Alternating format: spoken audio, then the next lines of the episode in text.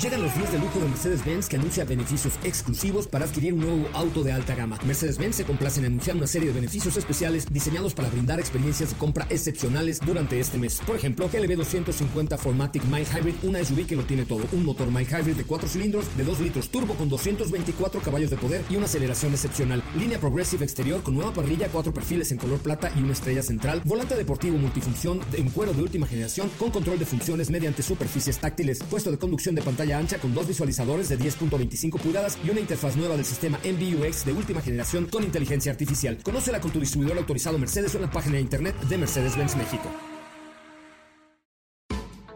MBS Radio y el Dr. Zagal han dispuesto una generosa y elegante mesa para celebrar este banquete. ¡Pasen!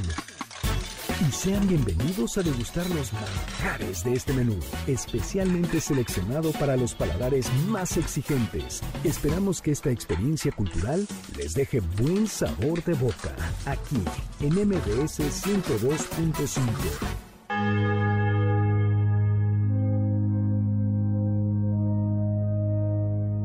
¿Quiénes son los santos? ¿Quién los reconoce?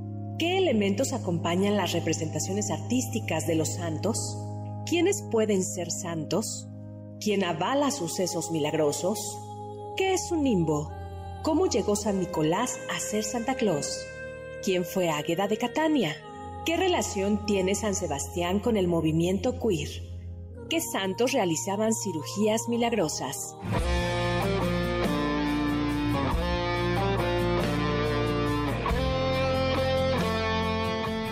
Hoy hablaremos de El abogado del diablo, Santa Lucía, Sinterklaas, San Dimas, Santa Liduvina, una mirada feminista y más sobre santos y santas.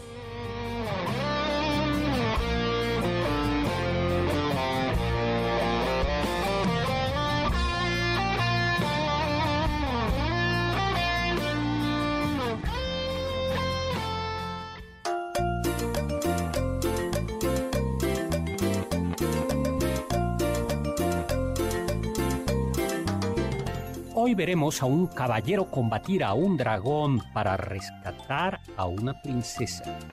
Una mujer será hervida en aceite y saldrá indemne. Por allá, otra persona es martirizada y le colocan un candado en su boca. Y a una mujer la salva de su verdugo un rayo del cielo porque hoy hablaremos de historias de santas y santos.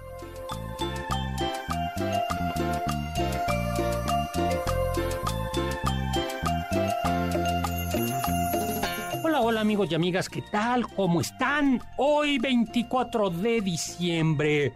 Feliz Nochebuena. Me acompaña la elegante y distinguida Carla Aguilar. Hola Carlita. ¿Qué tal, doctor? ¿Cómo está? ¿Ya listo para la gran cena hoy? Ya listo. ¿Qué le pediste tú a Santo Claus, a los niños reyes, a los niños reyes, a, a, lo, a, a Santa a los Claus, Reyes Magos. y a Santa Claus y al niño Dios? Es secreto, doctor. Ay. Secreto, secreto. Eh, nos acompaña también un niño que se ha portado muy mal a lo largo de todo este semestre. Está en la lista negra de Exacto, Santa Claus. sí, va, va a llegar la Befana, que es la que Mm, llega en Italia, O el y, le va, Krampus. eh, y le va a dejar un carbón negro, o, o peor, un carbón, eh, o peor el Krampus, Se lo lleva. se lo lleva. ¿Qué prefieres? Krampus, bueno, él es Oscar Sakaguchi. Hola, ¿cómo están? No, yo creo que Pedro el Negro se llama, su asistente.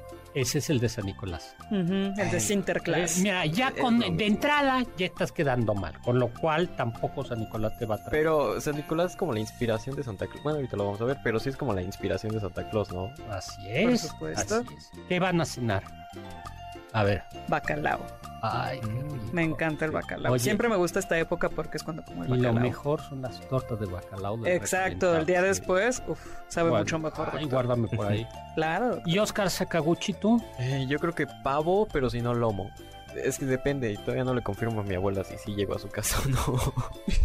Y la tienes ahí la sin saber ahí. si pavo, si mete el pavo ¿Cómo al no horno le o el lomo. ¿Cómo que no le confirmas? Es que no sé si me vaya a dar tiempo de llegar hasta su casa. Si es en dos horas, Oscar. Sí, pero eh, tengo que ir hasta su pueblito. Ay, Está bien, está bien. pues muy bien. No, Solo no olvides las baguettes, porque Sí. siempre hay una fila interminable para Ah, las sí, baguettes, sí, así sí. que ya pídelas. velas, yo voy a comer pollo frito de empanizado de cierta compañía. Ay, ¿Saben por qué? Mm. ¿por qué? Porque, bueno, voy a decir la marca, total, no pasa nada. En Japón, en Japón, en Japón, es lo que la gente come. Mm. Kentucky Fried Chicken. ¿no? Gracias por la mención.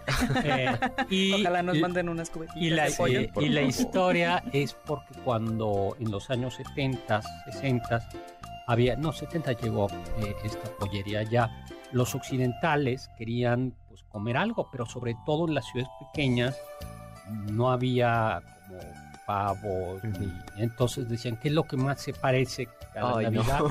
Eh, sí, pues Este un- un pollito pollito con su ensalada sí, y claro. su puré de papa. No. Y entonces Ay, los, bueno, muy japone- rico, qué rico. los japoneses vieron, ay, miren, en Navidad estos comen es la esto". comida tradicional navideña de y, y Occidente. como y como como en realidad no es eh, en Japón no tiene un arraigo y no es una fiesta porque no son cristianos Ujú. o la mayoría no son cristianos pues eso es lo que pues muy bien pero hoy vamos a hablar de santos y santas.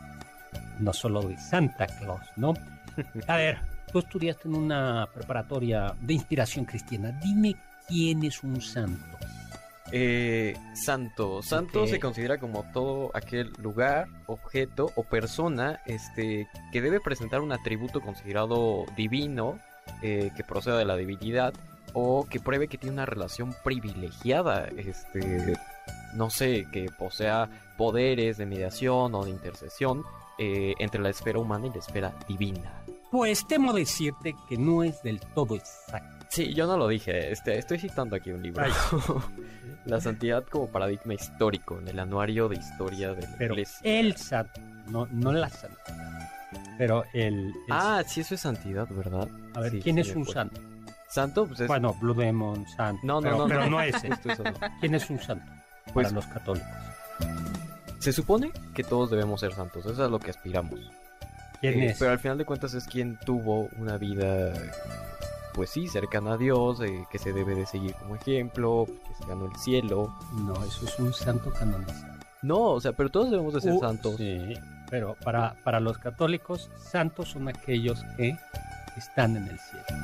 Por eso. Sí, pero aquel, aquel, aquella persona que llegó en el cielo, que llegó al cielo, es santo. es por eso que San Dimas es, se considera que es el, El primer, primer santo, santo. porque Jesús le dijo, tú vas a estar hoy conmigo en el paraíso con mi Padre. Ahora, ¿sí? y por eso el día de el primero de noviembre es la fiesta de todos los santos, es decir, no solo los santos que están canonizados. Ahora bien, eso sí, ¿qué es la canonización? Eh, la Esa ya es la parte técnica, procesal. burocrática. Entonces, claro, digamos que hay como dos tipos de santos. Los santos anónimos, aquellos que están en el cielo y cuyos nombres no conocemos o que no sabemos. Sí, cuyas vidas desconocemos. Y aquellos que eh, la iglesia, los, los santos públicos, a los que les eh, reconoce, la iglesia se compromete y dice, yo cuando, de- cuando canoniza a alguien o cuando se le rinde culto a alguien, la iglesia católica dice, yo estoy seguro de que fulano de tal está en el cielo. No quiere decir que, no tenga de- que no haya tenido efectos, sino quiere decir llegó al cielo. Doctor, ¿y con cuánta seguridad podemos decir eso? O sea, que, en el cielo. esto es de fe.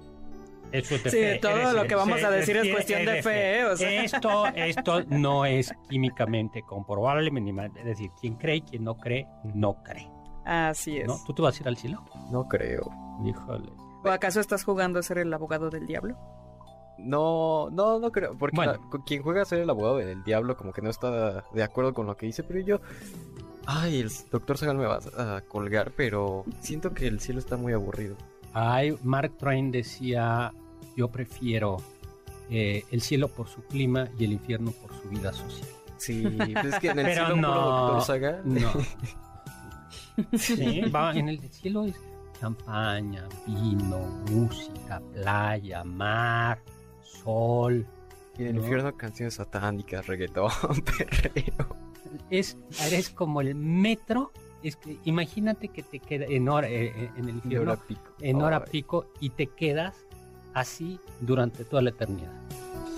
Y- cuerpo con cuerpo, ya más todo mundo viéndose Mm. diciendo, ya bájate y nadie se puede bajar.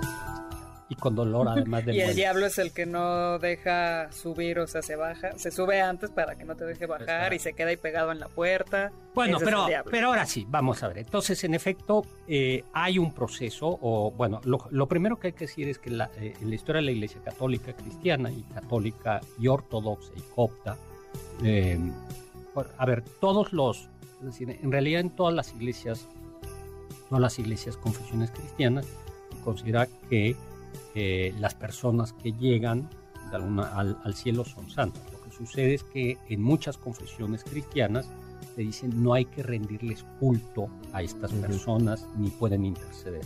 Mientras que en cambio en mm, la iglesia ortodoxa griega, en la iglesia copta y en la iglesia católica se considera que eh, hay ciertas personas que la iglesia tiene la certeza de que están en el cielo, son ejemplo de vida, al menos en algún aspecto, y que se puede recurrir a ellos como intercesores frente a Jesús, ¿no? como pequeñas palancas. Originalmente, originalmente el proceso de canonización era un proceso, no había proceso de canonización, es decir, la gente decía que alguien era santo por costumbre, ¿no? Claro. A San Agustín, por ejemplo, uno de los primeros, bueno, el caso más clásico, a San José, ¿no? Nadie lo canonizó, ¿no? sino que es el padre de, putativo de Jesús y se le comenzó a rendir culto, ¿no? O a María, ¿no? ¿no? Se, le, se le comenzó a rendir culto, o, o los primeros mártires que murieron en las persecuciones y, y la gente comenzó a rendirles culto, ¿no?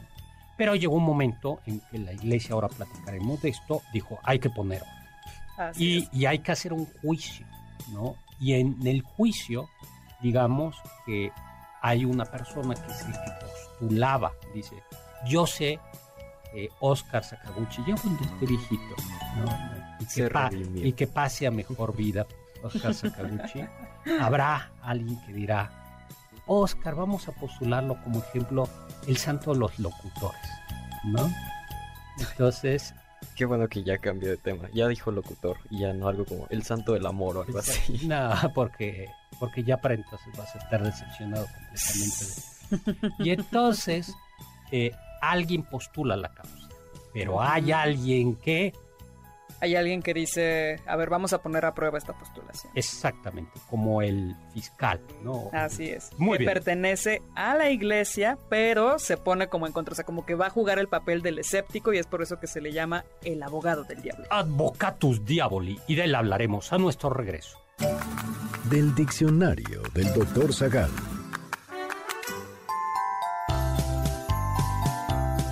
La palabra piñata viene del italiano piñata, que significa olla panzuda de barro.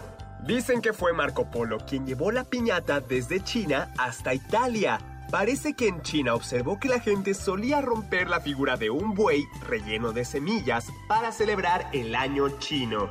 En Italia, la piñata sería utilizada en las festividades de la cuaresma. La piñata clásica tiene siete picos que representan los siete pecados capitales.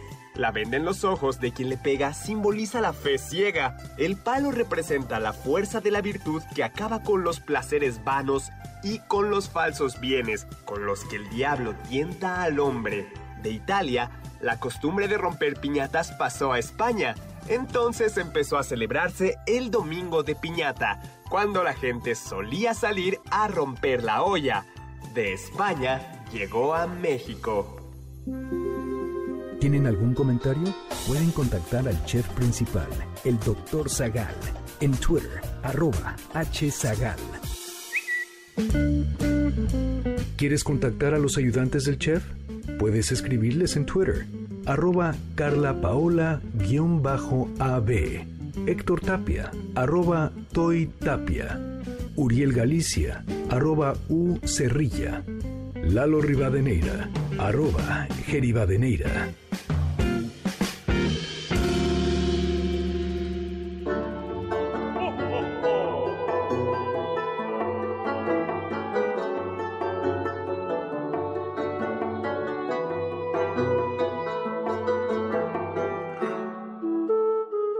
Estamos de regreso en este programa navideño. Jo, jo, jo, de Nochebuena ya preparándonos, acompañándonos. Seguramente usted está, está atrapado en el tráfico porque fue, se le Ah, olvidó el regalo para su cuñado y salió corriendo. O se le olvidó el pan. El refresquito, el refresquito, la baguette, eh, que al sea, final ya no alcanza el vino. o las no, bueno. aceitunas. Ay, no había aceitunas, pero pues por eso estamos acompañándolo aquí. bueno, entonces decíamos que estaba el advocatus diaboli, ¿no? Porque en realidad el, el abogado del diablo comenzó a funcionar en el siglo XVI. ¿Qué es lo que haría el abogado del diablo? Diría, no, Oscar Sakaguchi, mire, yo lo oí en un programa de radio, o hay, hay- hay un testigo. Diciendo una de herejías, que bueno. o sea, diciendo que le parecía que el infierno era más interesante. Así Y es. además yo lo conocí, nunca fue ejemplo, ¿no? Se paraba bien Tarde, nunca iba a misa, o sea, todo Sí, mal. Llegaba, no les platico cómo, llegaba a sus casas los, Ay, no. Los viernes, ¿no? los sábados en la mañana. Sí, porque el viernes no llegaba. Llegaba. O a ver, ¿quién lo postuló? No, pues que su mamá. No, pues por favor, la mamá que puede decir, Sí. ¿no? Eh, también, por ejemplo, este, si hay milagros, claro. si por ejemplo alguien dijera, no, es que yo le recé a, a- yo, yo le pedí a Oscar Sakaguchi que me curara de esto y me curé. No, no, no. ¿De qué se curó? De Reflujo. re- Reflujo nocturno. De reflujo nocturno, ¿sí? No, pero ¿usa usted almohada? Sí. Ah, pues es que es la almohada la reflujo. acabo de cambiar. Ya. Ahí está, señor. Ahí está, no, no. Es, es un. el- Sí, o algún milagro como es que yo lo vi en dos lugares al mismo tiempo, Mm. ¿no? ¿Tiene hermanos? Sí, uno gemelo. ah, Ahí está, ahí está.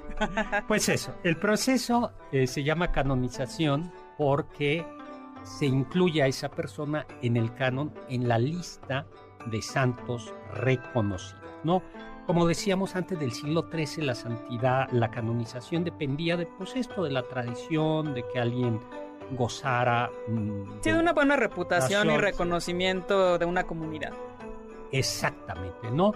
Eh, pero poco a poco ya eh, los obispos fueron ten- poniendo orden y finalmente el Papa, eh, ¿quién, quién es? Juan V, Juan XV, ¿no? Así es, en, 19 en 993 fue can- canonizó a Ulrich, obispo de Augsburgo, 20 años después de su muerte, y este es el primer santo oficial ya con este proceso de canonización que solo pertenecía al Papa. Y se fue a lo largo del tiempo restringiendo y haciendo que solo la, solo la, solo la Santa Sede, solo el Vaticano y el Papa puede canonizar y hay hasta una, una ley, ¿no? Eh, ya en el siglo XVI, Sixto V determina que es la Sagrada Congregación de los Ritos la que se hace cargo de un proceso. ¿Y ese proceso cuál es? Esto es un poquito burocrático, pero, pero la verdad es que la Iglesia siempre ha sido muy burocrática Así es. porque es la heredera en buena medida de la burocracia del Imperio Romano. Pero a ver, comenzamos. Entonces, digamos, fallece Oscar Sakaguchi, Ok. ya entrado de año, en años, Así 95 es. años. ¿no? Y entre quienes están llorando su muerte y demás, alguien dice, yo lo postulo para santo. Pero es, no es tan fácil, tiene que pasar un tiempo ya- y la postulación hay que presentar un expediente. La vida, no hay que escribir. ¿Y ahora ¿no? cómo se sería, doctor, el Instagram? El Twitter de la persona. Sí, con los tweets ahí. ¿Qué tal? Y lo- yo, Es los que- TikToks Luego, y luego los uno se va. Qué mayor expediente que ese, ¿no? Su historial de búsqueda. Sí. se, se postula, se hace una biografía. Ajá. Y se entrevista a todos los a todos los Que puedan dar testimonio, ¿no? De su vida. dos una vez De ser can- siervo de Dios. ya que se admite ya que se admite la postulación la iglesia dice siervo de Dios qué quiere decir eso simplemente pues, un señor que sirvió a Dios Exacto. pero no me comprometo todavía no. ¿no? Tres, ya eh, cuando Sí, una vez que ya se dice, ah, pues era un siervo de Dios, atendía misa, por ejemplo, hacía como estas, estas buenas obras siempre en nombre de Dios. Ah, es una persona Venerable. venerable. Y luego ya, pero hasta ahí es venerable. Así es. Y luego viene ya un momento clave en el que la iglesia dice, la igle- dice, después de haber estudiado esto, y se tiene ahora se tiene que presentar un milagro, especialmente médico, que sea inexplicable por ca- ca- causas humanas, se declara beato, que, que viene del, del latín, que quiere decir feliz. Y por primera vez se le permite el culto público. Quiere decir que podría tener ya su estatuita en una iglesia, Así es, una fiesta especial. pero con etcétera. una restricción, que solo es en una iglesia Local. local. Ujú. Ay, Dios. O sea, ¿tú de dónde eres? Yo soy de... ¿Dónde naciste? En Iztapalapa. Ah, en Iztapalapa. Pues digamos, eh, se, se le podría Ujú, Poner ahí la ahí- figura en la ahí iglesia. en la iglesia Iztapalapa, ¿no? Sí. Y finalmente ya viene la, epo- la, la final, que es la canonización, cuando dice, ya cuando dijeron que es beato, dijeron ya está en el cielo. Así es. Pero si ya está canonizado, quiere decir que el culto ya es un culto público en toda la iglesia. ¿no? Así es, doctor. Ay, sí está súper complicado. No, no, y en tu caso más. Sí. Porque además hay que, tienen que revisar la vida, los testimonios. los Insisto, doc, las redes sociales, Hoy por hoy, historial de búsqueda. Hoy por hoy habría que ver. Por mucho que uses incógnito, siempre deja marcas. Entonces, seguro que el abogado del diablo diría, quiero ver su computadora. Doctor, vea esto nada más, el algoritmo Sí. es quien va a interceder por nosotros ante la iglesia. Y va, y va a decir, Caray. no, aquí hubo una, Yo una- le sé todo. hubo una este". limpieza profunda. Esto es muy sospechoso. No hay nada. Sí, sí, Eh, unos no hay- días antes no- borró su historial de búsqueda. Búsquedas. Sí. Ay, no. ¿No? Bueno, No, pues ya qué difícil. morir en martirio no es una condición para la beatificación, pero sí es una prueba importante. Ayuda. ¿No? Mártir viene del latín que quiere decir testigo. ¿Por qué? Porque un, un mártir murió en el acto de, de dar, De dar testimonio de lo que cree. Eh, luego, y ahora para la canonización hace falta un segundo milagro, ¿no? Un segundo milagro, ¿no? Pues muy bien. Eh, ahora, lo bonito, lo bonito es que, como decía, ¿quién debe ser santo?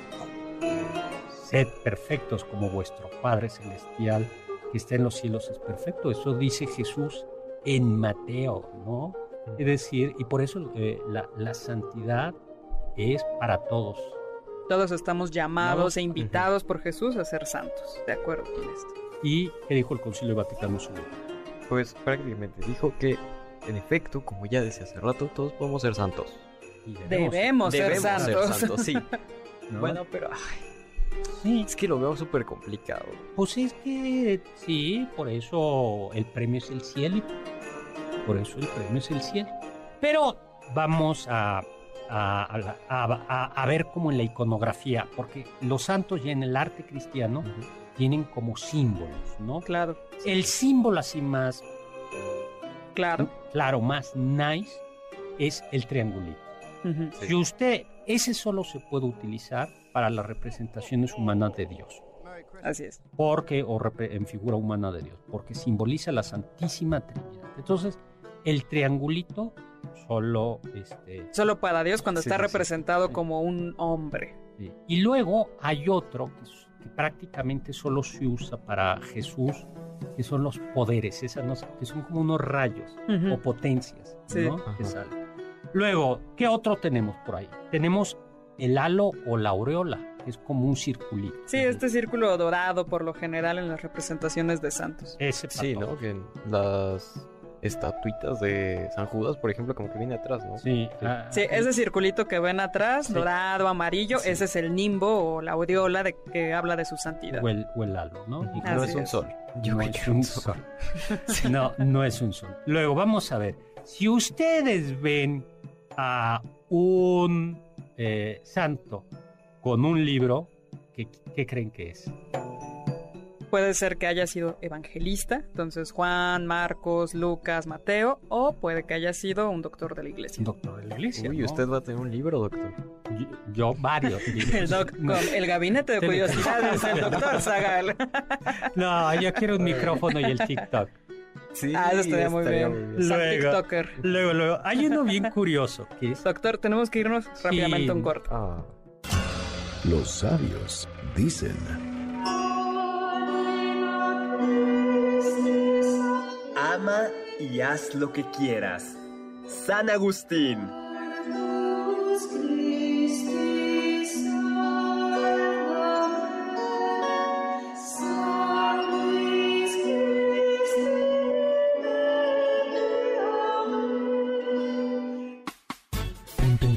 Con nosotros en nuestra página de Facebook, Doctor Zagal. Ya volvemos a este banquete después de un ligero entremés comercial. Ya volvemos a este banquete después de un ligero entremés comercial en MBS 102.5.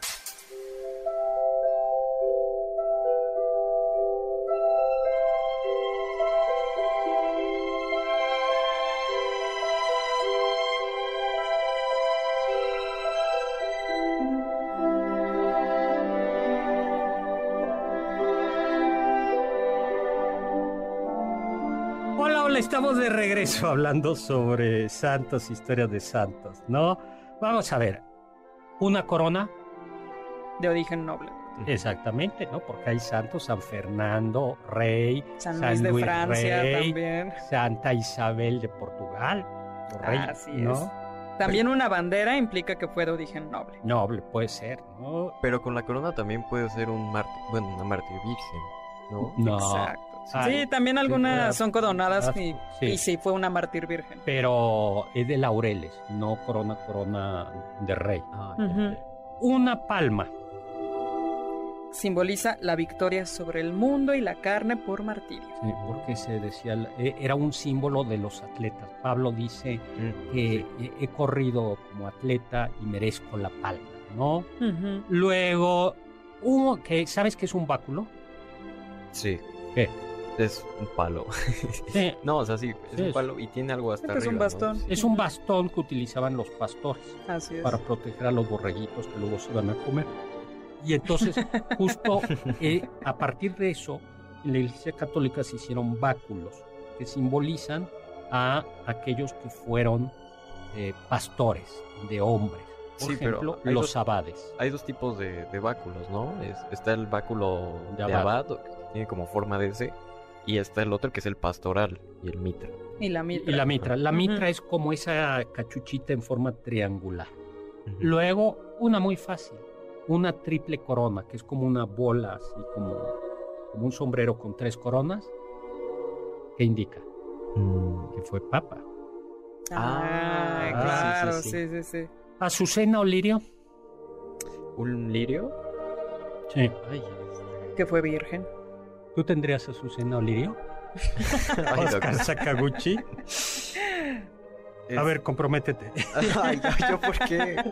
Pues di que sí, o sea. Ah, claro, sí, por supuesto. Por la iglesia, sí, claro que por la iglesia. sí. La calavera. Ay, Una calavera. Que rechazó los placeres de la vida. Es el símbolo de los ermitaños y también de los penitentes. Exactamente, ¿no? Si trae una lanza, doctor, significa que fue un soldado. Y, eh, y luego también algo es, muchos de ellos tienen los símbolos con los que fueron Martirizados, martirizados. claro. Por ejemplo, si ven a, a un santo con una parrilla, ¿qué creen? Pues lo hicieron barbecue. Exactamente, San Lorenzo. No. Lo asaron. Y dicen que cuando lo estaban asando, dice la leyenda, que ya lo habían asado de un, de un lado y les dice, ya estoy de este lado, denme la vuelta. Oh. Coco, ¿no? Ese- Sí, sí, sí. Hay otros, ah, ah, hay unos que Hay son- uno que trae su piel, ¿no? Que Sí, lo que lo despellejaron, desollaron. Lo desollaron. y entonces aparece como desollado. Así es. Cargando Ah, con su piel. sí, eh, Catalina de Siena en la rueda, ¿no? sí, no, de Alejandría. De la Alejandría. de los filósofos. Santa Catalina, Ujú, Catalina de refutó a todos los filósofos paganos, dice la leyenda, y entonces dijeron, ah, nos ganaste. Y la meten en una, eh, en una rueda con abajo. Yo me acuerdo de uno que está crucificado al revés, que en las representaciones así lo ponen. Ese es San Pedro. Ay, Ese, sí. es, es- ese es San Pedro. Bueno, pues así va. Es, vayan a las iglesias de México. Sí, noten cada uno de los elementos elementos. porque no todos los santos lucen igual ni van acompañados de los mismos elementos. Exactamente, ¿no?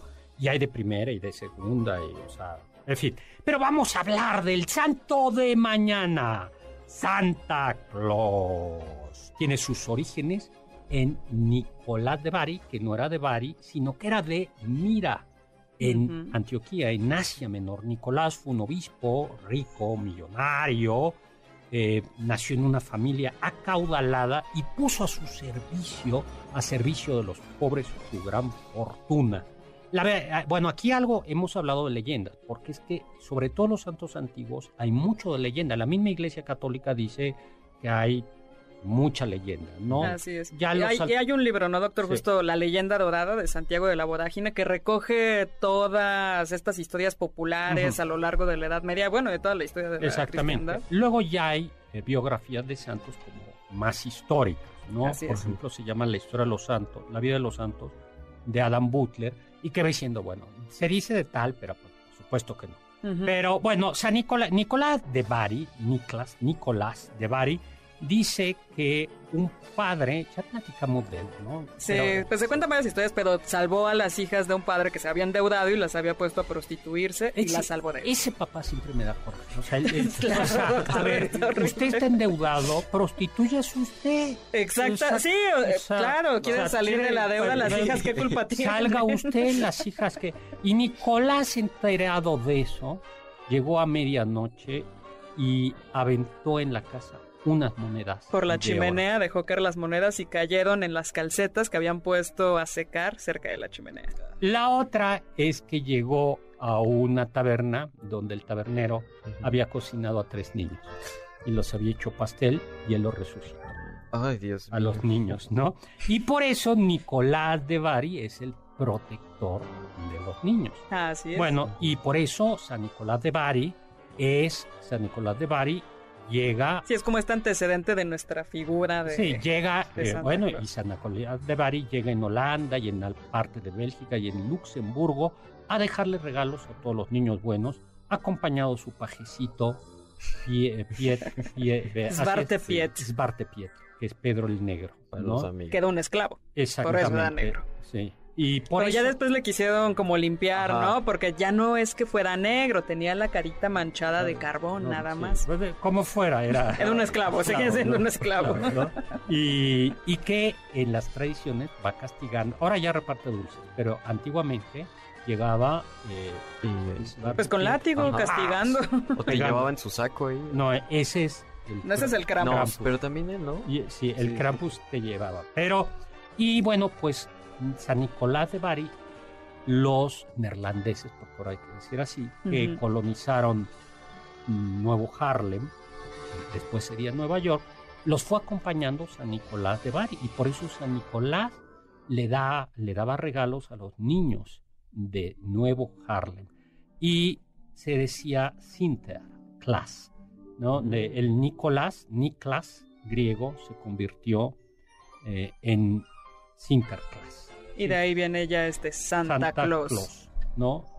Que parece que es Washington Irving, el escritor estadounidense, quien pues deformó el Sinterklaas en Santa Claus, que ahora eh, y ya se convirtió en ese famoso señor que eh, y que reparte regalos a los niños se han portado bien. Así es. Y si no se quieren quedar sin regalo esta Navidad, pueden ir a la parroquia de San Miguel Arcángel, ahí en Izazaga y Pino Suárez, porque hay un En nicho de en la Ciudad de México, porque hay un nicho dedicado a San Nicolás de Bari. Así es. Pues vamos a hablar como de santos así, de, divertidos, ¿no? Santágueda, Es que las historias son divertidísimas. ¿no? Santágueda de Catania, ¿no? Eh, agiografía quiere decir agios es santo, no agiografía es historia De los santos. Ah. Santiago este de Vorágine dice pues que Águeda, que era guapetona, rechazó el, con, el cortejo de un procónsul, o sea, así como de la Uno de los meros meros. meros meros en Roma, Quintianus, procónsul de Sicilia, porque eh, Santa Águeda había ofrecido su virginidad a Cristo.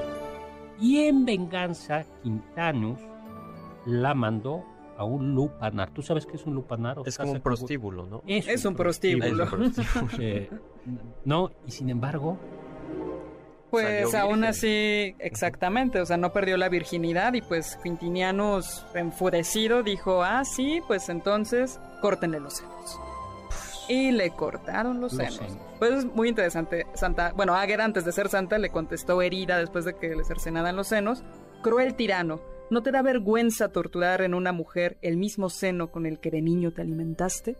Y después de la tortura, Águeda tuvo visiones, San Pedro curó sus heridas, pero siguió siendo torturada, la aventaron a carbones al rojo vivo y la revolcaron por toda la ciudad en Catania. Ay, no. Y por eso ella es protectora de las mujeres que padecen algo en el pecho y de las que tienen partos difíciles y problemas en la lactancia. También es patrona las enfermeras. Y suele, eso es macabro, Sí, si alguna vez han visto una imagen de una mujer que en una bandeja tiene un par de senos, esa es Santa Águeda de Catania. Oye, algo que platicábamos Carlita y yo es- Antes de entrar, sí, antes muy de entrar interesante. aquí, es que en realidad vamos a ver como un común denominador es que estas santas fueron feministas, es decir, fueron mujeres que, es decir, a ver, el, el- el feminismo, el punto partida es que la mujer es dueña de su vida, ¿no? Es dueña de Claro, su cuerpo. Hay una emancipación de absolutamente E- toda, todo, todos estos roles que se le anteponen Claro. a la sociedad, como ser madre, cásate, dedícate a esto, ¿Y ¿no? por qué? Y estas mujeres dijeron, pues yo quiero ser virgen y eso es su derecho. ¿no? Claro. Y lo que vemos es que son los hombres, la familia, pero especialmente los varones, los padres o las autoridades o los prometidos los que ejercen violencia brutal claro. sobre, sobre las mujeres. Es Claro, porque o sea, la mujer es prometida, como, claro, yo te prometo que te vas a casar con mi hija, y la hija dice, pero pues yo no quiero, Quiero. yo no me quiero casar, ¿no? Y la violencia que se ejerce sobre ellas es brutal. Pues muy bien, vamos a un corte y vamos a hablar de Santa Lucía. Escuché que...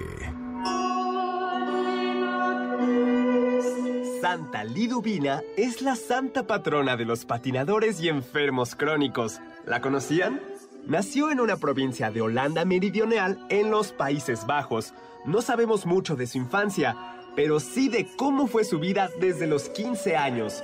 Una tarde, Liduvina fue a patinar con sus amigos a un lago congelado. Todo era risas y diversión hasta que se cayó sobre el hielo y se fracturó las costillas. Allí empezó una vida de dolores que solo aumentaron con el paso de los años. Pero así también aumentó su fe. Murió a los 53 años. ¿Faltaste alguno de nuestros banquetes? ¿Quieres volver a degustar algún platillo? Escucha el podcast en mbsnoticias.com. MBS 102.5. ¿Listos para el siguiente platillo? Mm, Quédate con nosotros. Aún hay mucho por picar y la promesa sabrosa, el postre. Hay quien dice que... La leyenda dice que San Bonifacio, misionero de los albores del cristianismo, sabiendo que los paganos germánicos sacrificarían a un muchacho al pie del Yggdrasil, árbol sagrado que simboliza el universo, decidió cortarlo con un hacha y reemplazarlo con una rama de abeto como símbolo de Cristo. Más tarde, San Bonifacio adornó abetos con manzanas y velas, las manzanas por el fruto prohibido y las velas por Jesús. Ahora adornamos los árboles con esferas y lucecitas. Este árbol llegó al castillo de Windsor gracias a Alberto de Sajonia, esposo de la reina Victoria. Es difícil saber cuándo llegó el árbol de Navidad a México, pero lo más probable es que Maximiliano de Habsburgo lo haya traído a nuestro país. La aristocracia porfiriana se encargó de popularizarlo.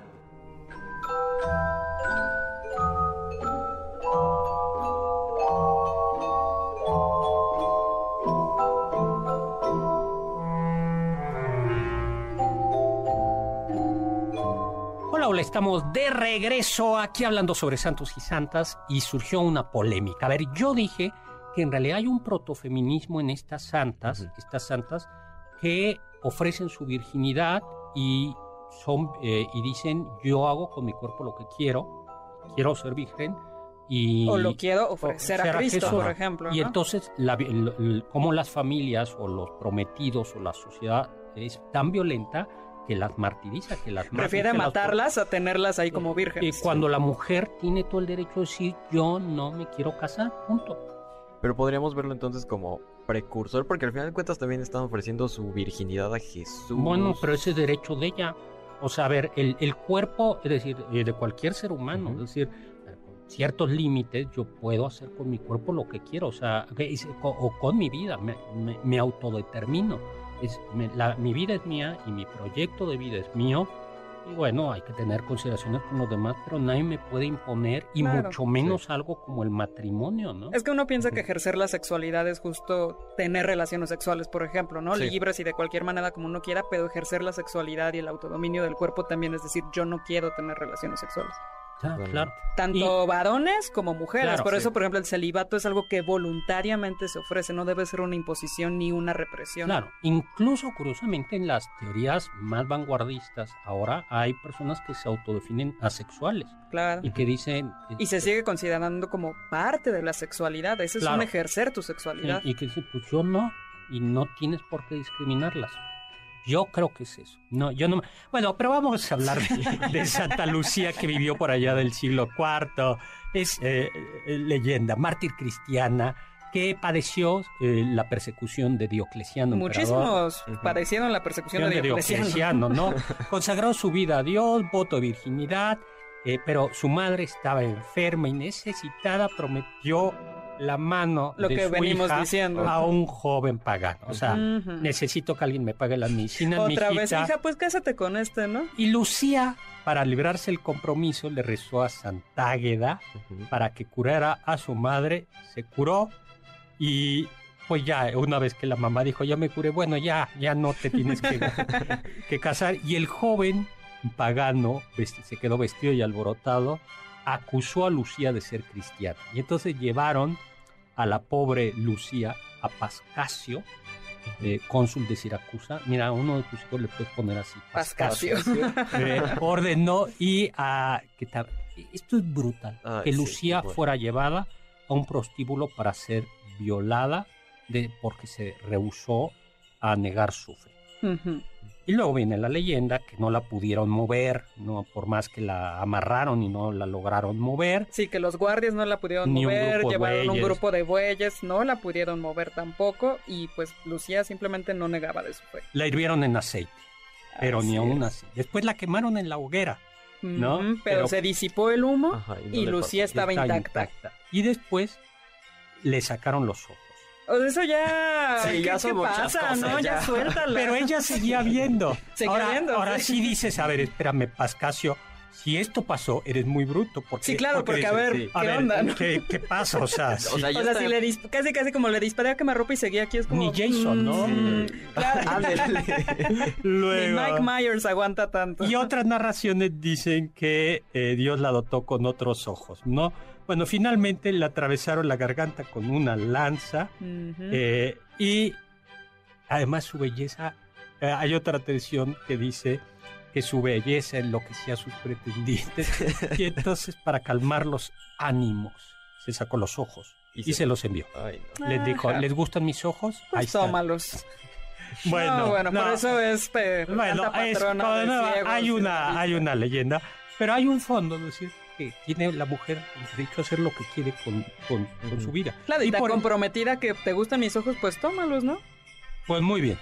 Así. Es patrona de las personas, de los ciegos y de quienes sufren enfermos de problemas de la vista. Y también como Santa Águeda lleva sus pechos en una bandeja, Santa Lucía lleva unos ojos también. San Dimas.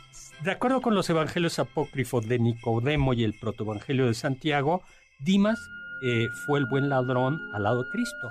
Hay que, y según otras tradiciones, hay que recordar que cuando Jesús, María y José huyen rumbo a Egipto, unos ladrones los interceptan o los van a...